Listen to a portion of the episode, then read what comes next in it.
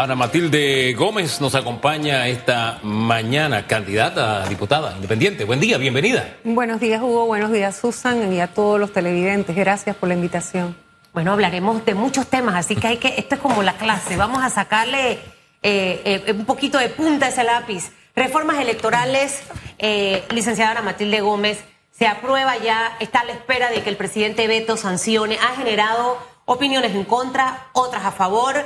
Eh, quizás lo medular era necesario, pero no era el momento, está a destiempo o, piensa realmente que, esto pudo haberse evitado con la corrección del propio Tribunal Electoral. He mencionado varios factores que surgen precisamente al hablar de reformas al Código Electoral en este momento. ¿Cuál sería su impresión al respecto? Sí, es correcto y lo, la principal crítica que hago es que esto parecía servir a los propósitos coyunturales es decir, aquí hay un problema de doble moral pública, en el sentido que esta norma que se está tratando de corregir, la del decreto del Tribunal Electoral, tenía ya muchos, muchos meses de estar allí escrita. Pero cuando el PRD pensó que podía tener una alianza más grande que solo con el Molirena, que pensaron poder eh, hacer alianza con RM, no les importaba que el decreto estuviera allí y que hablara de la posibilidad de uno por cada partido aliado. Entonces lo que uno se pregunta es por qué siempre reformas a conveniencia, porque lo individual, y es parte del gran problema de la política panameña, en general de toda la distorsión, la, toda la degradación política que hay en el país, y es que todo se hace a conveniencia de lo individual y no de lo colectivo. Es decir, cuando me convenía, me quedé callado. Ahora que no pude tener la alianza que yo quería tener, entonces ahora sí yo corrijo eso que tú tenías allí que me sirvió, porque bien le sirvió en las elecciones pasadas, ¿verdad? Cuando sumaron más de una vez esos, esos partidos políticos. Cuando sumaron esos residuos y lo utilizaron para entrar varios, eh, varios diputados a la Asamblea. Entonces, la conclusión cuál es? Que lamentablemente las propuestas legislativas, por lo general, buscan cumplir con el apetito de los intereses individuales o partidistas y no porque sea una necesidad colectiva o que vaya a resolver el problema que de fondo que, debe, que tiene la sociedad panameña. Pero fíjese que así como el PRD o este grupo que votó a favor de esta reforma, pues primero a destiempo, tal como usted lo señala, ¿no? Eh, tal vez en el momento menos oportuno hace el cambio, viendo que no le beneficiaba. Aquellos que antes criticaban el, el mismo artículo, también de manera personal dicen, no manténgalo, porque ahora les beneficia a ellos. O sea, ese juego de hoy lo critico, porque me perjudica. Mañana lo aplaudo porque me beneficia. ¿Qué hacemos con las leyes para que para no andar con esa, no sé, esa ambivalencia? Sí, que el problema no es de las leyes, el problema es de las personas, hombres y mujeres que aprueban y hacen leyes. El problema es de esa, lo que decía don Justo Arosemena, falta de moral pública. Digo, ojalá también en la vida privada, pero todavía lo que usted hace en lo privado es su problema y mientras no repercuta en la vida pública, pero cuando ya usted toma la decisión de ser servidor público, usted tiene que pensar que todas las actuaciones suyas tienen que ir en beneficio de colectivos, defender principios, no intereses. Los intereses cambian con el tiempo, porque cuando usted se mantiene firme a ciertos principios, sus actuaciones van a ser coherentes. Usted no va a encontrar por allí ninguna ninguna imagen anterior que le puedan sacar hoy y que después usted esté poniendo recursos y demandando periodistas y demás, porque es su propia palabra, es su propia imagen. Es usted el que no ha sido coherente a lo largo del tiempo. No significa que sea inamovible, porque uno puede evolucionar con el tiempo y su pensamiento mejora, cambia, se profundiza, en teoría debería ser. Pero evidentemente en los temas de principio, usted no puede andar como una veleta a donde lo lleve el viento. Entonces, eso es lo que ha pasado aquí y pasa en muchas de las leyes que se aprueban. Los intereses individuales están sobreponiéndose a los intereses colectivos y por eso cada vez más tenemos como esta, esta distrofia eh, social en la que cada uno jala para su propio interés y por eso esa guerra de conflictos de intereses. El, el presidente, disculpe, ¿el presidente debe sancionarla o evitarla? Mire, finalmente como quedó, pareciera que es más conveniente que quede muy claro que es solamente un candidato en común, o sea que el residuo no se va a sumar dos veces. Y en, en la práctica, la interpretación que constitucionalmente les corresponde al Tribunal Electoral parecía decir otra cosa. Lo cuestionable aquí es que no la atacaron cuando les convenía y lo atacan ahora cuando no les conviene porque sus alianzas que pretendían fueran más de una, no las lograron. Es decir, eh, escuchándola, eh, el licenciado Ana Matilde, ayer estuvo aquí Juan Diego Vázquez precisamente hablando de este tema. Eh, ¿Coincide usted en que quizás la discusión fue fuera de tiempo, debió atenderse inmediatamente una vez el año pasado en diciembre, cuando el Tribunal Electoral emite este decreto, hablando específicamente de este artículo, el 380 del Código Electoral? Ese era el momento quizás de hacerlo todo y no este, eso como punto uno. Y dos, si al final, eh, pongamos el ejemplo de tres partidos que estén en alianza, solamente uno podrá llegar eh, por residuos. Tendrán que designar a quién le van a dar la famosa R. No tendremos la asamblea probablemente llenada de tantas R. Entonces, como que pareciera que malo por hacerlo fuera de tiempo, pero bueno para no tener tantos residuos, sino que lleguen los que más votos tienen. Claro, sí y sí. Pero además, la, parte que quiero resaltar es no solo lo extemporáneo y el tiempo inoportuno por cambiar reglas del juego, mover las reglas del juego a mitad del camino, ya más cerca del día de. Es el hecho de que cuando te convino, no dijiste nada porque tú pretendías hacer alianza con más de un partido y beneficiarte. Como no te resultó y estás viendo que a lo mejor hay una gran alianza, entonces tú sí quieres poner una barrera para que otro no se beneficie de lo que tú no pudiste aprovechar. Esa es mi conclusión. Ahora, ¿habrá esa gran alianza? Porque hasta ahora no hay una gran alianza. Bueno, ¿Hay pero alianzas? podría darse todavía. Bueno, todavía se están dando las alianzas eh, territoriales, ya, se, ya cerró ese periodo, pero pudiera ser que haya acuerdos sin que sean necesariamente alianzas y el desprendimiento de un aspirante presidencial que diga yo no postulo en esta área, ¿verdad? Porque ahí hay un buen candidato, no le vamos a poner a los votos buenos a competir entre ellos. Entonces, no postulemos y tengamos un acercamiento con ese independiente o el de otro partido que sea un buen candidato, con una buena trayectoria, con una hoja que presentarle al país y esa, esa forma de abstenerse de, los, de ciertos partidos permita mayores posibilidades a ese, a ese candidato. Así que aunque no estén escritas, aunque no sea basada en la ley, por lo menos podrían darse esa alianza, esos acuerdos electorales. Ahora, después que pase todo esto, nos daremos cuenta en, los próximos días cuál va a ser la decisión que tome el presidente Laurentino Cortizo.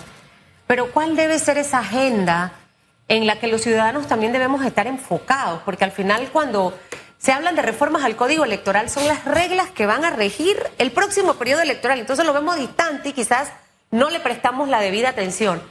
Debemos enfocarnos en reformas electorales una vez culmine el periodo de mayo 2024 o empezar a hablar de ya reformas a la Constitución porque ese modelo de residuo, cociente, medio cociente, todas esas sumas y restas, al final parece que ya también está extemporáneo porque son otros tiempos actualmente. Una cosa no es excluyente de la otra. La reforma constitucional es la transformación del Estado panameño que requiere una profunda, una profunda convicción de sentarnos todos los panameños, por supuesto con representatividad. Es evidente que no vamos a poder hablar los 4.5 millones de habitantes, pero poder estar debidamente representados para poder hablar del país que nos merecemos y hacia dónde vamos en los próximos 20, 30, 50 años.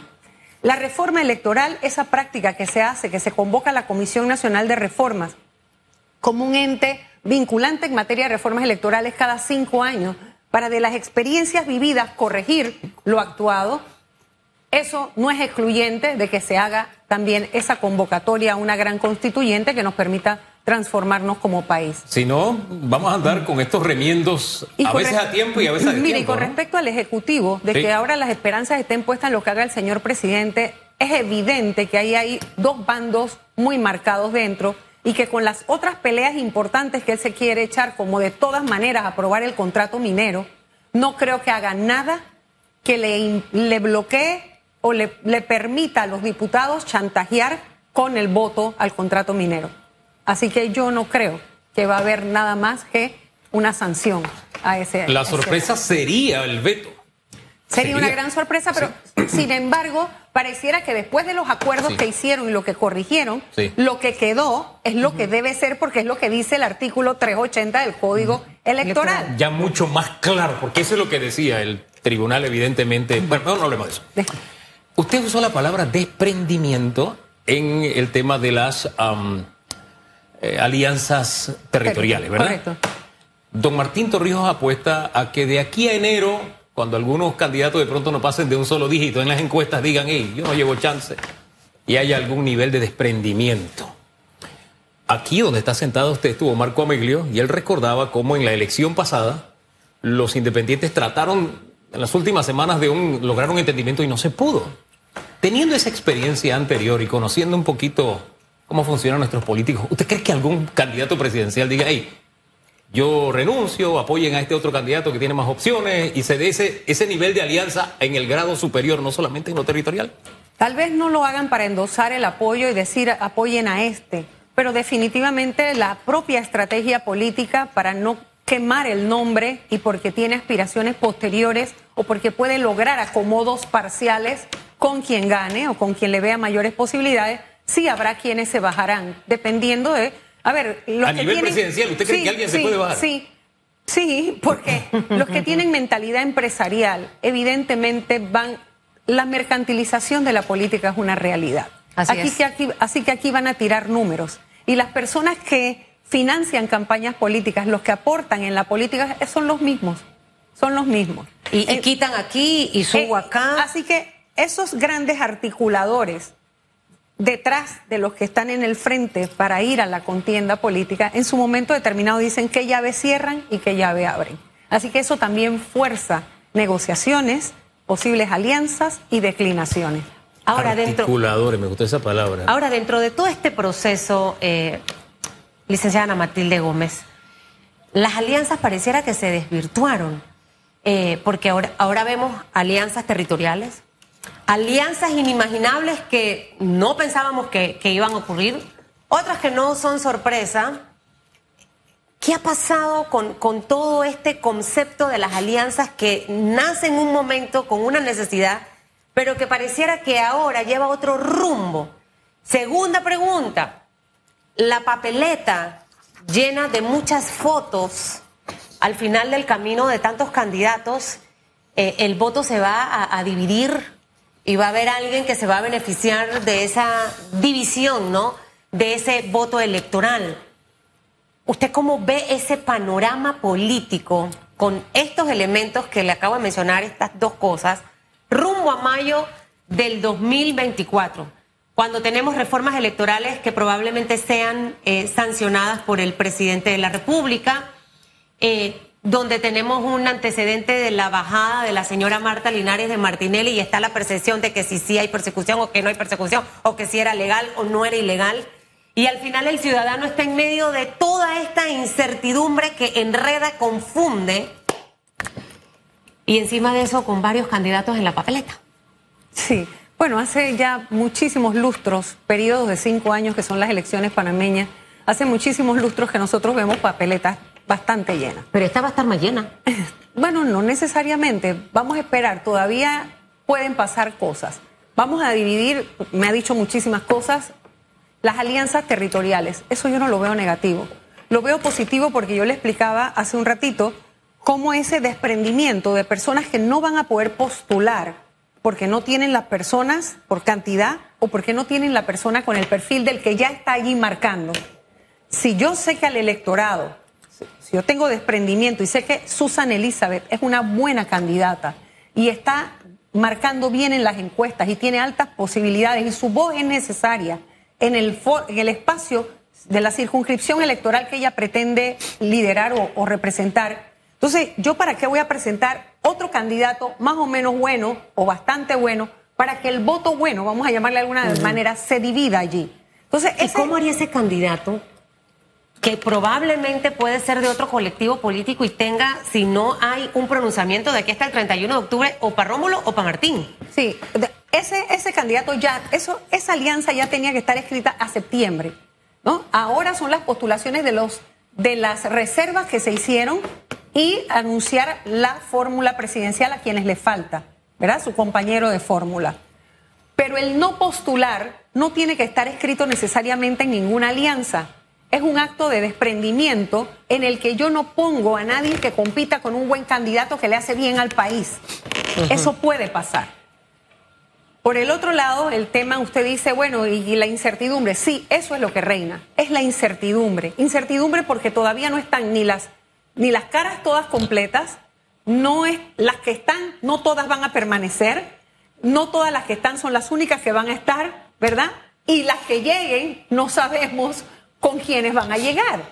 Entonces, definitivamente que hay incertidumbre. Ahora bien, usted dice la bajada de la señora Martinelli de que si hay persecución o no. Yo mire que yo no comparto eso. Yo estoy convencida. Hagámonos la siguiente pregunta. Como panameños, ¿qué estaríamos nosotros diciendo ahora si Martín Torrijos se le ocurriera poner a Vivian Fernández? Si aquel entonces a Juan Carlos Varela se le hubiera ocurrido poner a Lorena Rodríguez. ¿Qué estaríamos diciendo si Rómulo Rux estuviera diciendo que su candidata, su compañera de fórmula era Vicky Urtemate? O sea, vamos preguntándonos, ¿es solo el discurso para el señor Martinelli? No, es que la República no se merece una, un, un presidente y vicepresidente, esposo y esposa. Nosotros no podemos retroceder en el poco avance de consolidación democrática que llevamos. ¿Era inconstitucional? Es... Más allá que si el debate es, es constitucional o no, porque ya la Corte tuvo un pronunciamiento, creo que en el año 2015, analizando ese artículo 193 de la Constitución, numerales 2 contra numerales 5, y aquella posibilidad de que los vínculos que se dan por el parentesco de afinidad nacen del contrato matrimonial que aunque me quieran decir que no son parientes, sí tienen una relación que permite los parentescos que prohíbe la Constitución. Entonces, además, el vicepresidente o la vicepresidenta es parte del gabinete por mandato constitucional. No podrían funcionar. Pero no me voy a empantanar en esos análisis porque no era evidente que no querían llegar siquiera allá. A mi juicio, lo que se quería lograr es lo que se hizo. Tratar de minar al Tribunal Electoral golpear al Tribunal Electoral con una movida de un descartable, porque solo una persona con esa cercanía y esas, e, e, e, esas confabulaciones que permiten, hoy estás, mañana te bajas, una persona seria, si yo la llamo a usted, no vas a jugar conmigo. Si vamos es porque de verdad va. Pero aquí estas complicidades. ¿Esto es una jugada política? Yo pienso que sí. Yo pienso que es una movida que lo que buscaba precisamente tener una persona descartable que a conveniencia del propio titiritero a conveniencia pudieran mover fichas, mover aquí unos y otros para poder articular el discurso de cara a lo que se quiere minar, que es la credibilidad del resultado de las elecciones.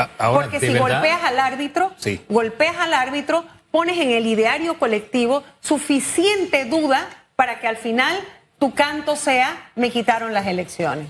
Bueno, en cuanto al árbitro, el árbitro también se está metiendo así como para que le peguen, ¿no? Se está metiendo en temas que, bueno. Bueno, pero cuando le ha favorecido no dicen nada. Usted recuerda que cuando se trataba del principio de especialidad, se excedió el tribunal. Por ejemplo. Usted, yo pensaría, y estoy convencida, que con respecto a la medida cautelar o inmediata que tomaron con Álvaro Alvarado y otros medios, ahí hubo un exceso del Tribunal Electoral, porque genera censura previa y eso es peligrosísimo en democracia. Entonces, el, cuando les conviene las actuaciones del tribunal van y tocan machín en el tribunal, pero cuando no van y le tiran piedra, entonces... Sí, pero eh, dejar eso claro del árbitro es importante. Ellos han contribuido a minar su propia credibilidad, estamos de acuerdo eh, con eso. Exacto. Lo cual no quita el argumento y me quedo en el análisis del cálculo político que usted hacía. Y me quedo pensando que cada uno utiliza entonces la situación como argumento político en una campaña. La victimización sería en este caso. Claro, porque es le rendirá frutos. Es coyuntural, es necesario, eso hace más posible que vean como un sacrificio a quien llegue ahora, porque como no pudiste, pero es que vamos a la realidad. No había ninguna demanda de inconstitucionalidad presentada y no había ninguna impugnación. La postulación estaba en firme. Así que todos esos argumentos son totalmente baladíes, son totalmente infundados. En este panorama político, más allá, bueno, ya la señora declinó, pero leía precisamente ayer la poca participación de la mujer en este torneo electoral. Son pocas, eh, señora Ana Matilde Gómez. Eh, en las candidaturas presidenciales hasta ahora, ningún candidato ha salido con la oferta de una mujer. Hasta ahora, bueno, más allá de la del señor Ricardo Martinelli. En los puestos, eh, eh, alcaldías importantes tampoco, escuchamos hombres, hombres, hombres.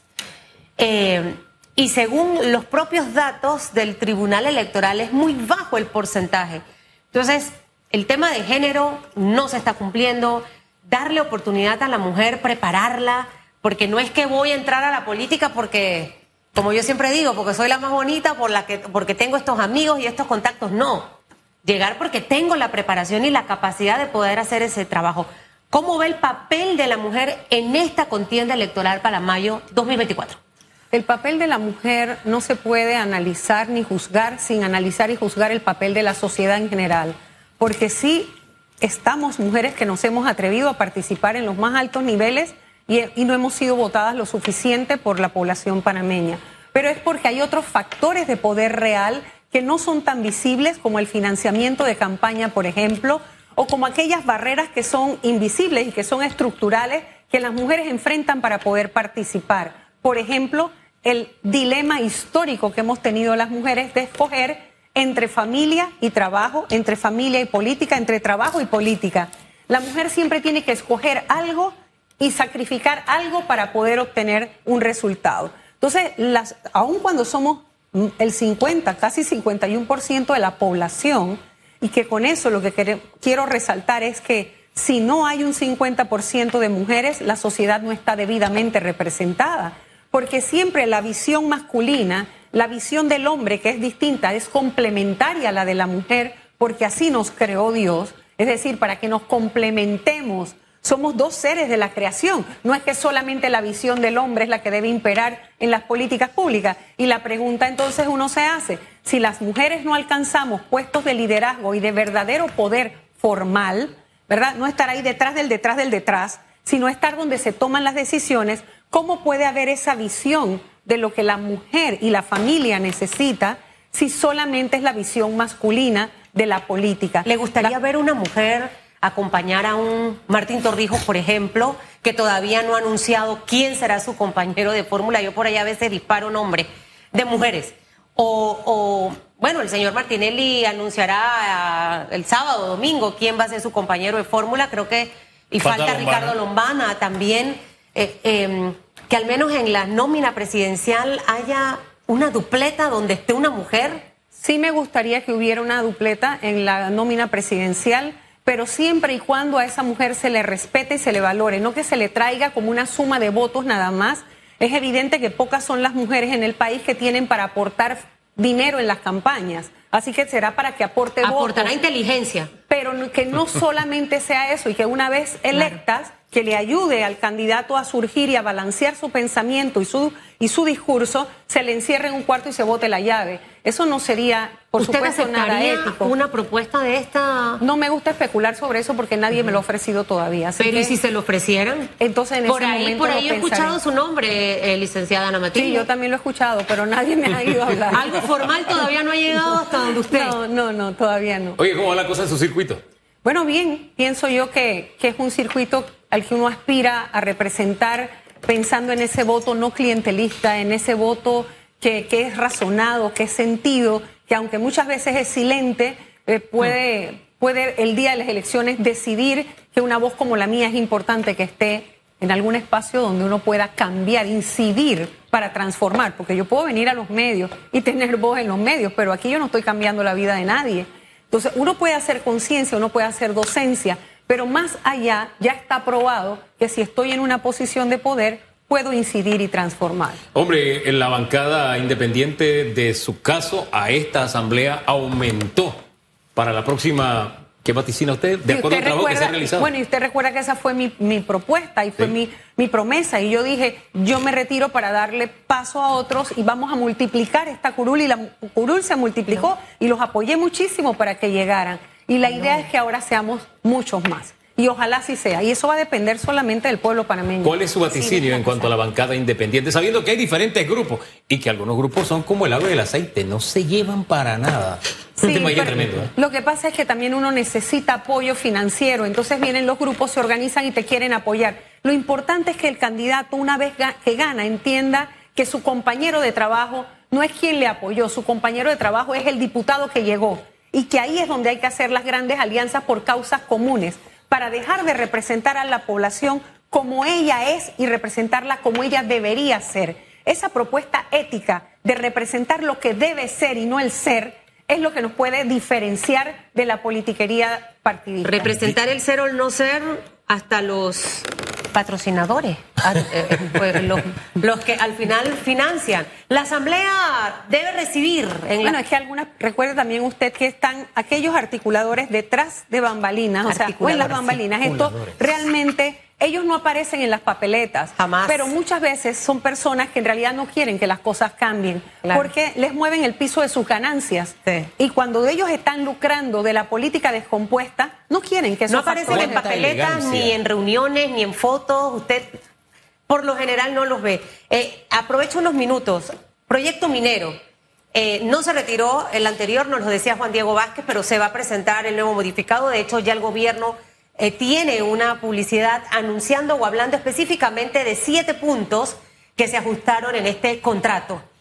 Eh, hay ambientes de cierres de calle, eh, sin probablemente haber escuchado cuáles son las propuestas. Usted estuvo en la asamblea. Saludable que se apruebe esto. Al final se habla mucho de que se escuchó el clamor del pueblo panameño o esto debe agarrarse con más calma.